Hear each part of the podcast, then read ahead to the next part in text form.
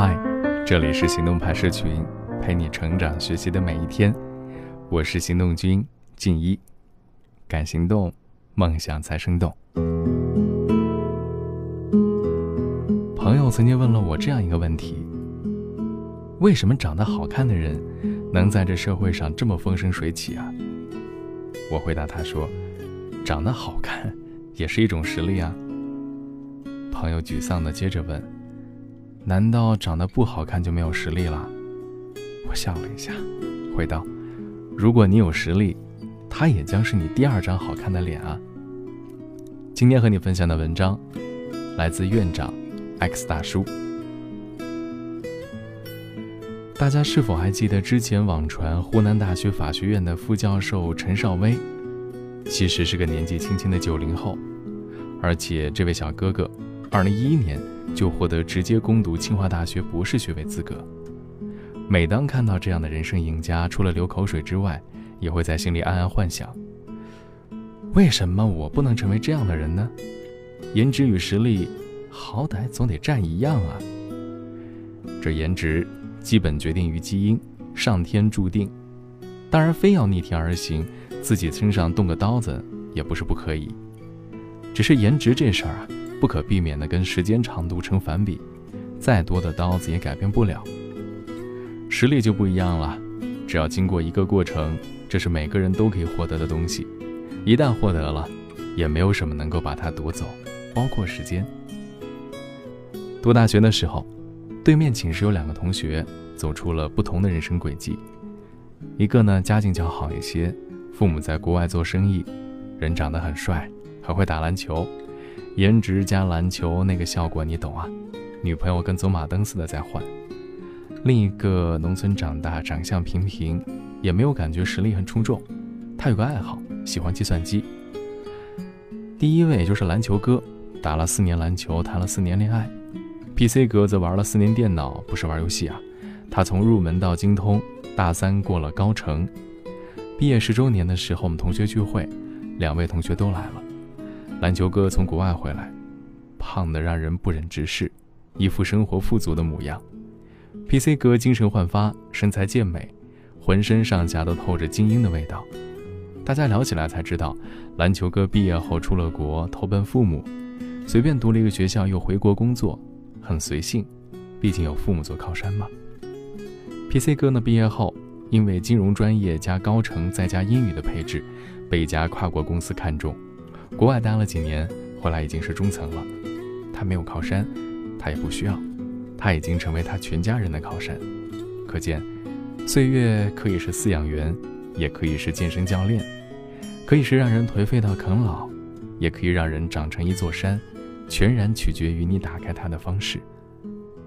我的朋友勤奋有一句名言：“你说的我都知道，但老实告诉你，我做不到。”勤奋大概是我朋友里懂得最多的人，头脑王者三个小时就能玩到王者三十九星，但就像他说的，他配不上他的名字，他太懒了，一点儿也不勤奋。学心理学那会儿，我们经常拿他作为案例，分析为什么一个人知道那么多道理，却不愿意行动起来，让一生过得好一些。有些人是知足常乐者，这群佛系生活家是幸福的人，抛开不论。但仍然有太多人，一面对现状不满，一面又不做任何改变。我们以为啊，渣和实力者最大的不同在于勤奋，包括自律、努力、积极这一切向阳的品质。但是回想从小到大的经验，似乎也不全是这样。我相信每一个班上，都会有那么一些很努力、很刻苦的人，他们每天都在学习。上课认真听讲，笔记做得工工整整，但是前几名从来都不属于这部分人。工作后更加是这样，那些任劳任怨、努力工作的老实人，也很少是成长型的人。他们能获得的最好评价就是像老黄牛一样工作，吃的是草，挤的是奶。后来我们猜测，渣和实力者最大的不同，难道是智商吗？按照 Vicky 的说法，成人的智商都在一百左右。一百二十五分以上的一百个人里面只有五个，可见大家相差的也没那么大呀。要注意的是，标准的智力测试不是网上那些免费的啊，随随便便都在一百三十以上。再者，智商影响的到底是什么呢？智商高的人更有逻辑，思考问题的速度更快，也可能有更多解决问题的角度，但这一切都不足以造成实质影响。最近读米哈里心流最优体验心理学，得到了一个让人眼前一亮的答案：实力者之所以有实力，是因为他们使用意识的方式。米哈里认为，在一般的情况下，我们的意识是无序的。无序的事物，由于行动的方向各不相同，互相抵消，因此难以做功，也就是效率不高。当我们把注意力集中到一处时，意识从无序变得有序，不但能产生更多结果，还能得到心流体验。就好像村上春树在《当我跑步时，我谈些什么》有一段论述是这样说的：“他说，老实说，在跑步时思考过什么，我压根儿想不起来。”在寒冷的日子里，我可能思考一下寒冷；在炎热的日子里，则思考一下炎热。悲哀的时候，思考一下悲哀；快乐的时候，则思考一下快乐。就像前面写过的，还会毫无由来的浮想往事。有时候只是偶尔有之，也有关于小说的小小灵感附上脑际。尽管如此，我几乎不曾思考正儿八经的事情。我跑步，只是跑着。原则上是在空白中跑步，也许就是为了空白，为了获得空白而跑步。这种空白就是心流的忘我状态，自我从意识的关注里消失，与跑步的行动合二为一，从而实现了最富有秩序且和谐的意识状态。不夸张地说，这也是幸福之源。理论上讲啊，每一种需要一些技巧的活动都可以产生心流体验。但是同样是长跑，为什么有人可以像村上春树一样，有些人却做不到呢？米哈里用两个词解答了这个疑问，一个叫享乐，一个叫乐趣。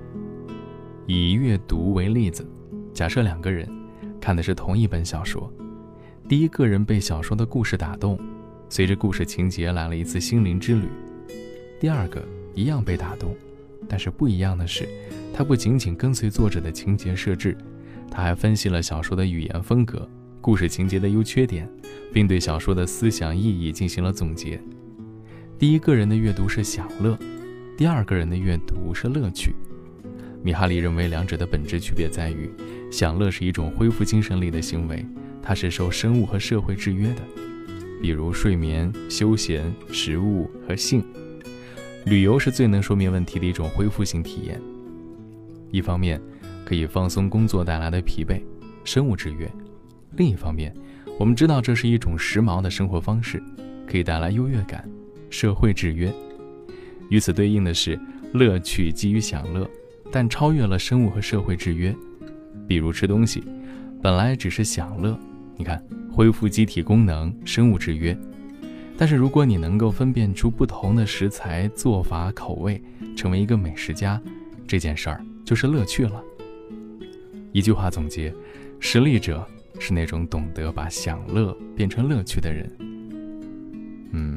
再引用作家村上春树的说法：每天有一两个小时跟谁都不交谈，独自一人默默的跑步也罢，四五小时伏案独坐，默默的写文章也罢，我都不觉得难熬，也不感觉到无聊。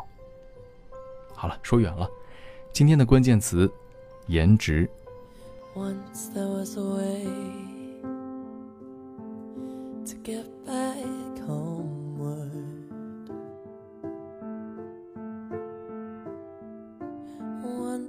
Once there was a way to get back home. Sleep, pretty darling, do not cry. And I will sing a lullaby.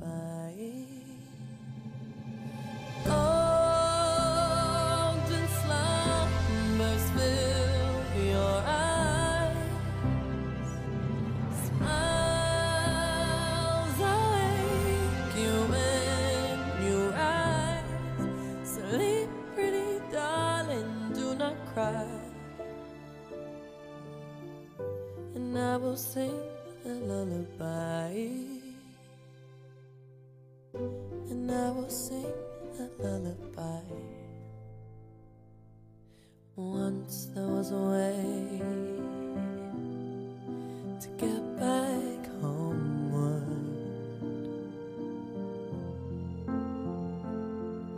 Once there was a way to get back